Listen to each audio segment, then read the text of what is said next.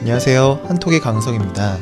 오늘은 컴퓨터 바이러스의 종류인 랜섬웨어에 대해서 알아보도록 할게요. 먼저 본문부터 듣고 와보겠습니다. 랜섬웨어는 몸값과 소프트웨어의 합성어이다.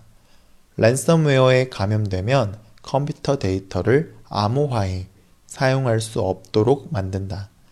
그리고 암호 해제를 원하면 제작자에게 돈을 보내라고 협박한다. 최근 100여 곳이 넘는 나라에서 랜섬웨어가 동시다발적으로 감염됐다. 은행과 공장뿐만 아니라 심지어 병원까지 감염되어 많은 사람이 피해를 입었다. 네. 컴퓨터를 사용 못하게 하고 돈을 요구하는 프로그래밍, 랜섬웨어가 전 세계적으로 발생했다는 내용의 글이었습니다. 랜섬웨어라는 말은 본문에서도 나와 있지만 랜섬이라는 게 몸값이라는 거예요. 보통 테러라고 하죠. 특히 영화에서 많이 볼 수 있는데요. 은행이나 백화점 같은 곳을 차지하고 거기에 있는 사람들을 몸이 다치지 않게 건강히 내보내 줄 테니까 대신에 한 사람당 얼마씩 돈을 줘라. 그러면 무사히 풀어주겠다. 라는 그런 거예요. 뭐, 영어가 아니더라도 소말리아라는 아프리카에 있는 나라에서는 지나다니는 배를 공격해서 이렇게 배를 차지하고 돈을 요구하기도 하죠. 이런 것을 랜섬이라고 하는 건데요. 그런데 이렇게 사람이나 배나 어떤 물건이 아니라 어떤 물건이 아니라 소프트웨어라는 거예요. 예를 들면 내가 컴퓨터에서 작업했었던 문서라든가 사진이라든가 뭐 이런 모든 내가 컴퓨터에서 사용했었던 조금이라도 중요해 보이는 파일들을 모두 다 사용 못하도록 막아버린 거예요. 그리고 파일을 무사히 받고 싶으면 돈을 보내라 라고 한다는 거죠. 돈을 안 보내면 파일을 못 쓰게 해버리겠다는 거고요. 그렇다고 돈을 보내준다고 해도 파일을 무사히 돌려받을 수 있는가? 그것도 확실하지가 않아요. 그래서 이런 랜섬웨어에 감염되면 컴퓨터를 백업하는 게 제일 좋은 선택이에요. 백업이라는 것은 컴퓨터에 어떤 기록을 남겨놔서 내가 마지막으로 기록했던 그런 시점으로, 지점으로 돌아가는 거예요. 그런데 이것도 문제가 되는 게 매번 백업을 하려면 시간도 오래 걸리고 귀찮거든요.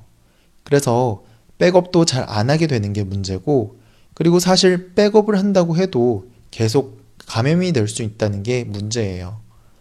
인터넷만 연결되어 있으면 언제든지 감염될 수 있기 때문에 쉽지가 않아요.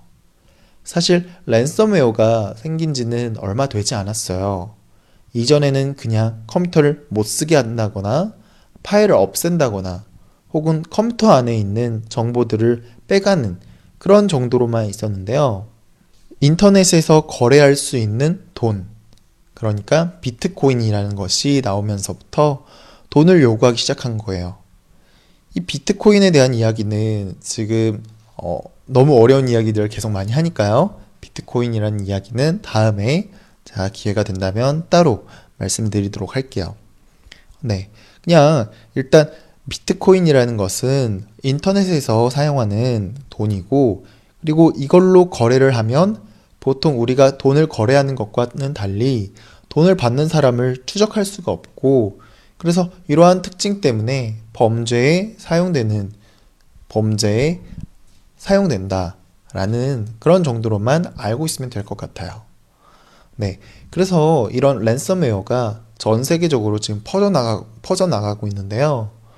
100개가 넘는 나라들이 피해를 입고 있고, 그리고 일반 사무실뿐만 아니라 학교, 공장, 정부기관 할 것 없이, 그리고 심지어 병원까지, 와, 어떻게 병원까지 랜섬웨어가 활동해서 사람들에게 피해를 주나 싶어요.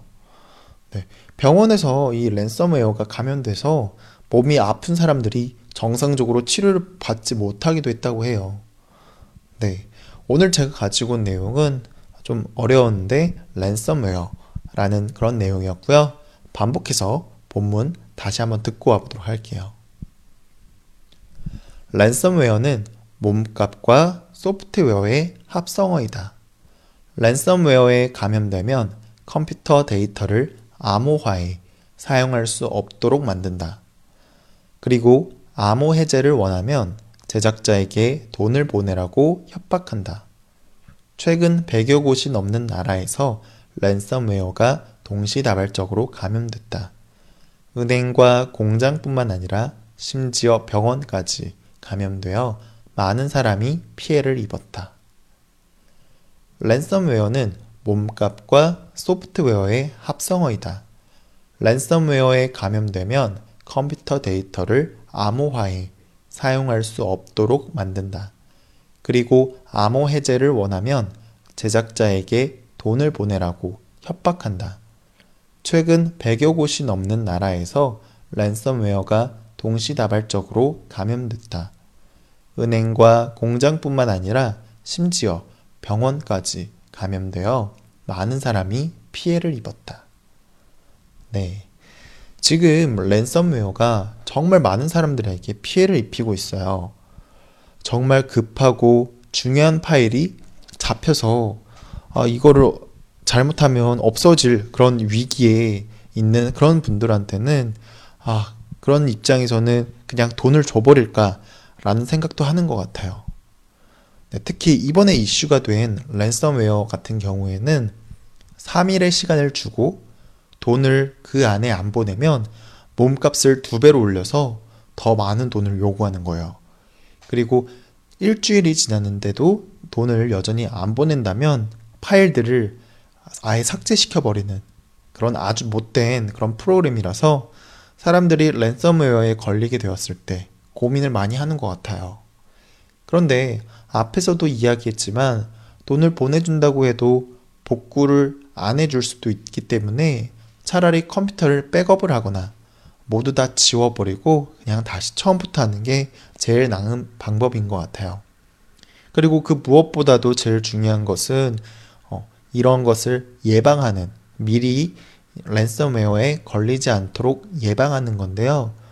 많은 백신 업체들이 랜섬웨어에 감염되지 않도록 예방하는 프로그램을 나눠주고 있으니까요. 그것을 설치해서 미리미리 대비하면 좋을 것 같습니다. 네. 오늘 내용은 컴퓨터 용어가 많이 있었어서 이해하기 어려웠을 것 같은데요. 모르는 부분이 있다면 언제든지 질문해 주시면 제가 답변해 드리도록 할게요. 네. 오늘 하루도 고생 많으셨고요. 저는 내일 또 뵙도록 하겠습니다.